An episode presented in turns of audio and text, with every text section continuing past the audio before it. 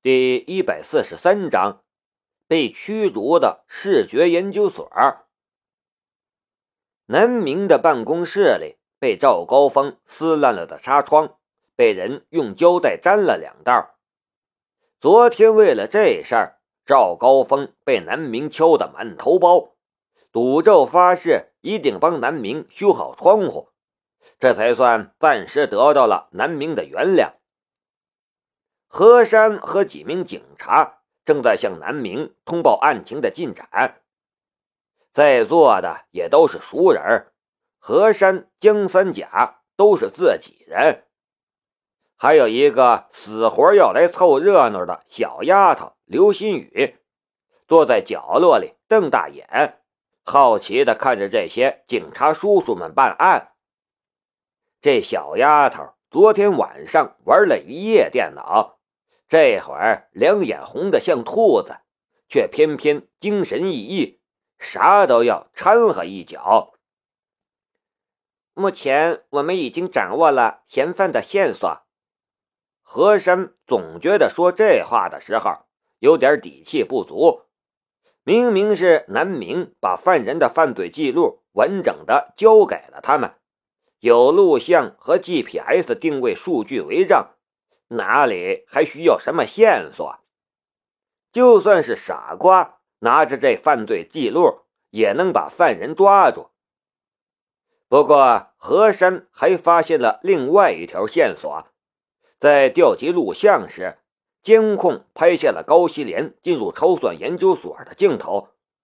顺着这个发现，何山一晚上调查了许多，却是发现了很多意外的线索。等到苏畅公司那边的兄弟拿到了证据，我们就会进行抓捕。后续如果还有什么事的话，可以直接找三甲。和珅把手中的笔记一合，说道：“南明瞪大眼看着江三甲，有点疑惑。这小子一点也不可靠，怎么找他了？”小师叔：“从今天起。”我就是青阳大学派出所的副所长了。江三甲咧嘴笑，上次跟着师傅一起立了个大功，加上之前资历的积累，这次他也升官了。其实还有很多更好的地方可去，不过他如何肯放过这个可以和小师叔亲密接触的机会？说不定能从小师叔这里学个一招半式，自此笑傲江湖，天下无敌了。再说了，跟着师傅混有肉吃，跟着小师叔混有功劳啊！这不，他今天他刚来，小师叔又送了他一个这么劲爆的大案子，而且是手到擒来的大案子。让他怎么能不开心呢？办好了这个案子，怕是又是大功一件呢。把案情通报了一下，何山就离开了。折腾了一夜，南明也累坏了，把磨磨蹭蹭不肯走的刘新宇赶走了，关上门，打算休息一下，就听到门外传来了骚动声。南明低下头去，就看到刘敏忠正在和一名中年人争执。这中年人南明认识，就是上次答应了刘敏忠要给他们派保安，却最终被朱阳超抢走的那位安保部部长。他的身边还跟着几名保安，虎视眈眈地看着刘敏忠。就算是在二楼，也听到刘敏忠的尖锐声音。你们不能这样！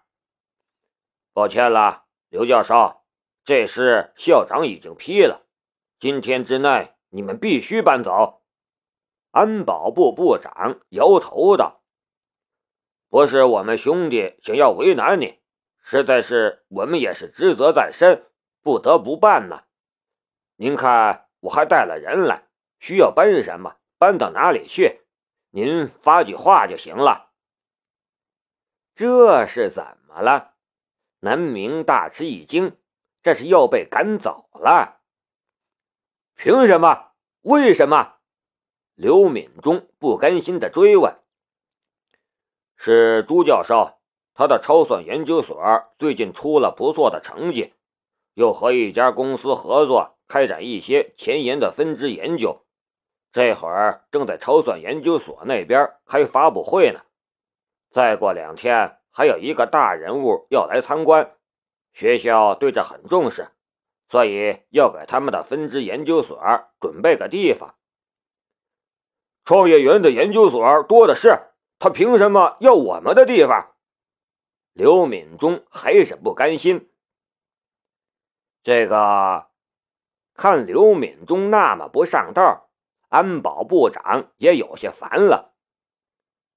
创业园不是给人拿来养老享受的，你拿不出成果，还总是占着这地方，哪里有这种理？老刘，我尊敬你，年龄比我大，不想动粗。你再这样子，我可就要让保安把你赶出去了。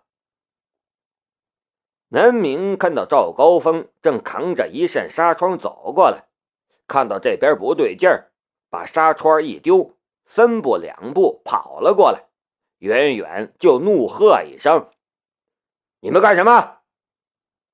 而袁泽文已经站到了刘敏忠的身后。如果谁敢动手，他不介意把这些人的爪子折断了。那几个保安看这几个人还挺横，仗着自己人多势众，也有些跃跃欲试。张庆几个人也从楼上冲下来。现在的视觉研究所是他们的家，是他们必须维护的地方，他们不允许任何人这样做。眼看双方的冲突一触即发，都住手！眼看就要冲突起来，安保部长也有些担心事情真的闹大了，他伸手拦住众人。盯着刘敏忠道：“老刘，我也知道这些年你不容易，但大学也不是慈善机构，以你的学问，安安心心教书育人也没什么不好的。你有什么不满，可以直接找你们学院反映，拿我们这些人出气也没什么用处。”安保部长知道刘敏忠是个讲理的人。正所谓君子可以欺方，说句不好听的话，他就是一个老好人，总会屈服的。我要见校长。刘敏忠到底还是咽不下这口气。校长现在正在参加筹算研究所的发布会，暂时没办法见你。刘教授，你就别为难我们了。安保部长道。就算是去找了校长，又有什么用处？难道还收回成命？校长已经签了字，那就是决定了，不可能改变了。又是朱阳超这混蛋！张庆快气死了，他怎么可能不知道是怎么回事？他挽起袖子就想要冲出去，我去找他。虽然不知道朱阳超为什么和老师那么不对付，但是这些年两个人的明争暗斗可真不少。你给我站住！刘敏忠一把拽住了张庆。说实话，他虽然被从创业园赶出去，但他毕竟有教授的身份。张庆可就不一样了，一个研究生，若是真得罪了朱阳超，那就肯定被开除了。他们熬了这么久，刚刚出了成绩，怎么能现在就这样搬走？但是如果不搬，也会冲突起来。如果冲突起来，他的学生们被处分了怎么办？种种顾虑像一丛丛的网一样束缚着刘敏忠。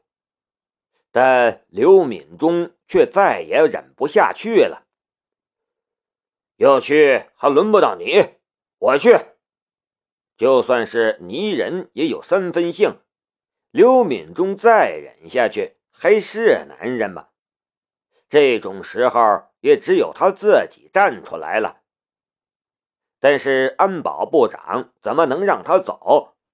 现在校长和朱教授他们都在发布会现场，这么去了，不是闹笑话吗？他只能让保安拽住刘敏忠。刘敏忠拼命挣扎，他一个文弱书生、谦恭纯良的老好人，都不得不凭借这种蛮力来保护自己的研究所了。你们干什么？看这些人真敢动手！赵高峰火了，他已经伸手到了腰间，就要解腰带了。够了，老刘，让孩子们看到你这样，真的好吗？安保部长突然说道。刘敏忠转头就看到南明和刘新宇两个人都站在身后台阶上。刘新宇一脸茫然，不知道发生了什么。南明的眉头微微皱起，满面的担忧。那一刻，刘敏忠却清醒的意识到，他现在不论做什么，面对的都只是安保部长和这些保安。这些人也只是奉命行事，他做什么都是徒劳的，什么也无法改变。我们班，刘敏忠真不知道他是怎么说出来这句话的。身为一个父亲，或许这世界上最残忍的事，就是让女儿看到他最脆弱、最无助的一面。南明师兄，这是怎么了？刘新宇不知道为什么，突然觉得自己很想哭。南明伸手轻轻抚摸着刘新宇的脑袋，却不知道说什么好。老师，不能搬呐！再说了，我们能搬到哪里去？张庆焦急道。赵高峰在看着南明，只要南明一声令下，他就能把这些人都打残了，丢出去。但是南明又何必和这些人说什么？该做的他早就已经做了。战场从来不在这里。南明抬起头，看向了远方。该收网了。